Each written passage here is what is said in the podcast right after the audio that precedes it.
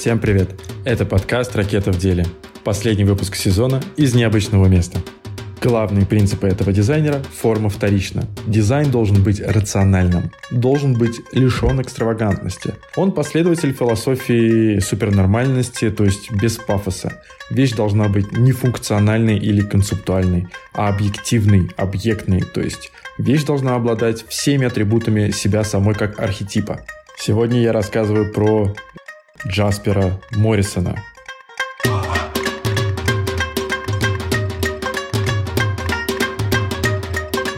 Джаспер Моррисон родился в Лондоне в 1959 году, окончил Кингстонскую политехническую школу дизайна и Королевский колледж искусств. В 1986 году он основал дизайн-бюро Office for Design. С тех пор поработал для абсолютно всех дизайнерских марок. Олеси, Капеллини, Флос, Магис, Витра, также он сотрудничает с компаниями, производящими электронику Canon или Sony, и это его постоянные партнеры. Он организатор нескольких выставок, посвященных промышленному дизайну, и автор двух монографий Everything But The Walls и A World Without Words. Когда Джаспер был еще студентом, он интересовался работами таких модернистов, как Жана Пруве, Ле Корбюзье и Эйлин Грей. Потом он столкнулся с опытом группы Мемфис, вернувшей дизайну цвет и юмор. Он говорил, это была фантастика. Я вдруг понял, что все старые дизайнерские правила отменены. С тех пор он чувствует себя абсолютно свободным от правил и от исключений. Первое, с чего он начал, он изменил подход к работе. Вместо того, чтобы делать вещи руками, он пошел другим способом. Он гонял на своем мопеде по Лондону и разыскивал мастерские, которые могут делать небольшие серии объектов из уже готовых промышленных элементов. Например, его стол Flower Pot 1984 года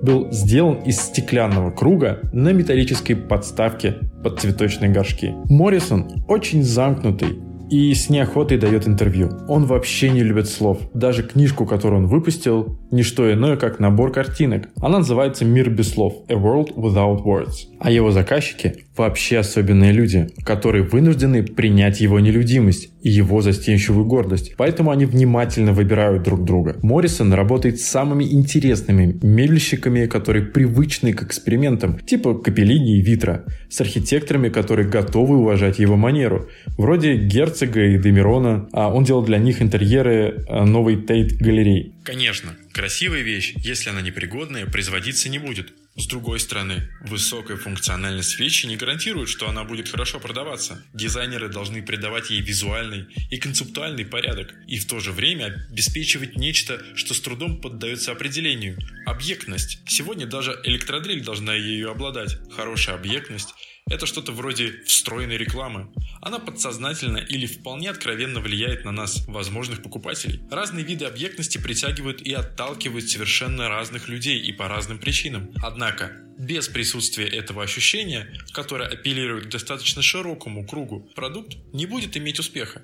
Как в кино, наиболее популярный фильм не обязательно самый интересный. Чтобы сконструировать идеальный предмет, дизайнеру может потребоваться до двух лет. В его работах нельзя не заметить это стремление к простоте. Он убежден, что его задача приводить мир в порядок, а не замусоривать его авангардным дизайном. Его мучает визуальный шум. В этом он винит своих коллег. Они тянутся за модой, заняты саморекламой. Их вещи узурпируют наше внимание, и дизайн представляется каким-то бессмысленным соревнованием, кто сделает предмет почуднее. Разрабатывая дизайн для набора столовых предметов Олеси, Моррисон полностью изучил всю историю всех ложек и вилок, какие только появились в мире. Это заняло у него несколько лет. Огромное количество времени Джаспер Моррисон провел в исторических архивах. Мастер говорит, «Я занимаюсь улучшением уже сделанного. Это правильнее, чем изобретать велосипед». Поэтому каждый предмет, кухонная утварь, гаджеты, уличная мебель продуманы. Каждая линия на своем месте. Говорят, он избегает дизайна автомобилей и считает тенденции, уставившиеся в этой сфере, слишком изменчивыми и футуристичными, но он спроектировал дизайн трамвайных вагонов в Ганновере. Моррисон из тех дизайнеров, которые верят в дизайн как в систему, и потому он не думает делать бабки с одного выбранного и изученного направления.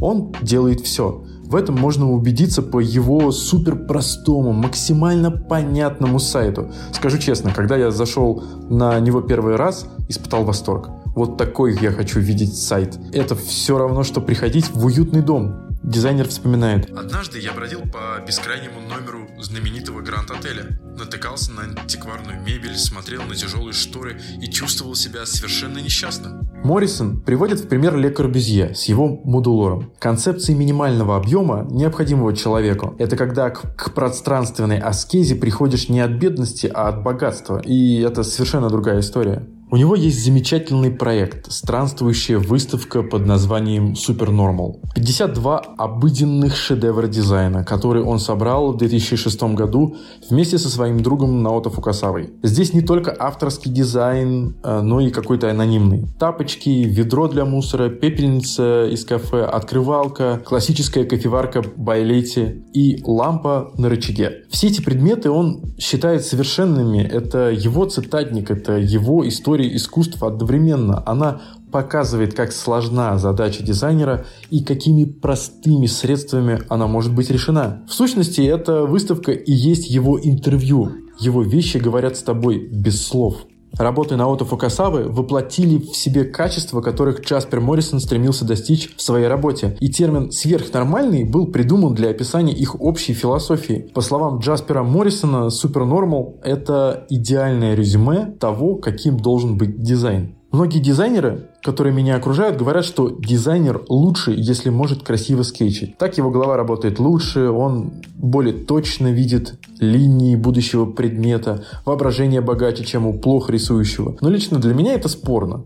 В который раз я изучаю биографию великих и их работы и убеждаюсь, что рисовать академически совсем не обязательно. И Моррисон один из тех, кто это доказывает. На его сайте к его работам добавлен первоначальный скетч. Это не выглядит элегантно, просто зарисовка идей то, что внешний вид объекта для большинства людей важнее, чем само его присутствие – факт. Однако, возможно, мы придаем этому факту слишком большое значение. Если мы будем исходить из того, что форма не важна, мы сможем развить чувствительность к другим свойствам объекта. Проектирование, основанное на том, что мы позволяем другим характерным аспектам объекта предлагать его форму, может быть шагом в правильном направлении. Я думаю, что очень много из того, чем мы занимаемся в последнее время, это переработка. Это гораздо правильнее, чем искать новые пути и пытаться заново изобрести велосипед. Это и справедливо для любого дела, которым занимаешься. Когда тебе всего 20, ты просто придумываешь дизайн, но 20 лет спустя ты уже просто воспроизводишь собственную же типологию и понимаешь, что уже нет смысла производить какую-то вещь, пока не сможешь сделать ее гораздо лучше, совершеннее. Я не смогу словами описать те вещи, которые он делает, кроме как слова «нормально».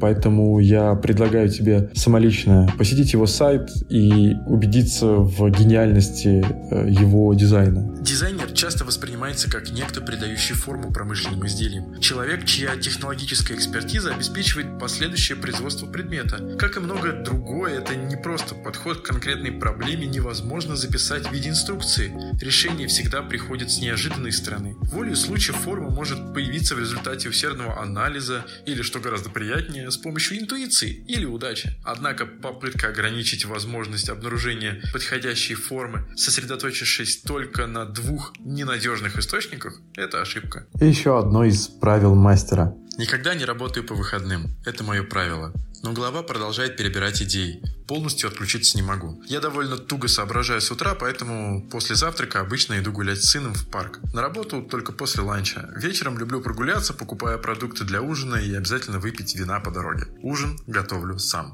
И в конце хочется сказать, что за этот год каждый из нас пережил какую-то свою трагедию. У всех были свои потери. Мы поддерживали друг друга, как мы умеем и можем, пусть это не всегда было в том формате, который нам нравится. И пусть дизайн станет для тебя той точкой опоры, тем методом самотерапии, который приводит тебя в равновесие. Помни, что только ты можешь создать и улучшить этот мир. А с тобой был Гриша и подкаст «Ракета в деле». И помни, Сейчас самое время создавать.